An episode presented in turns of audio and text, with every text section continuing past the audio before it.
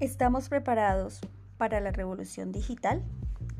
¿Ha pensado usted cuántas horas se conecta diariamente a Internet? ¿O cuántas personas en el mismo instante en el mundo están conectados?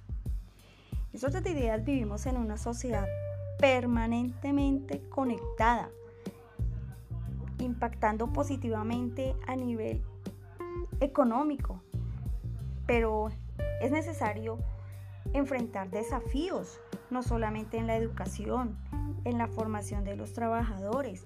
Es necesario transformar la sociedad en relación con las tecnologías de la información y la comunicación, la ciencia, la matemática, la ingeniería, sin dejar de lado todas aquellas habilidades necesarias para sobrevivir en la era digital. Por eso día a día vemos muchas personas conectadas en sus trabajos, en la educación, en muchas actividades que requieren un constante cambio y evolución en la, era de la digitalización.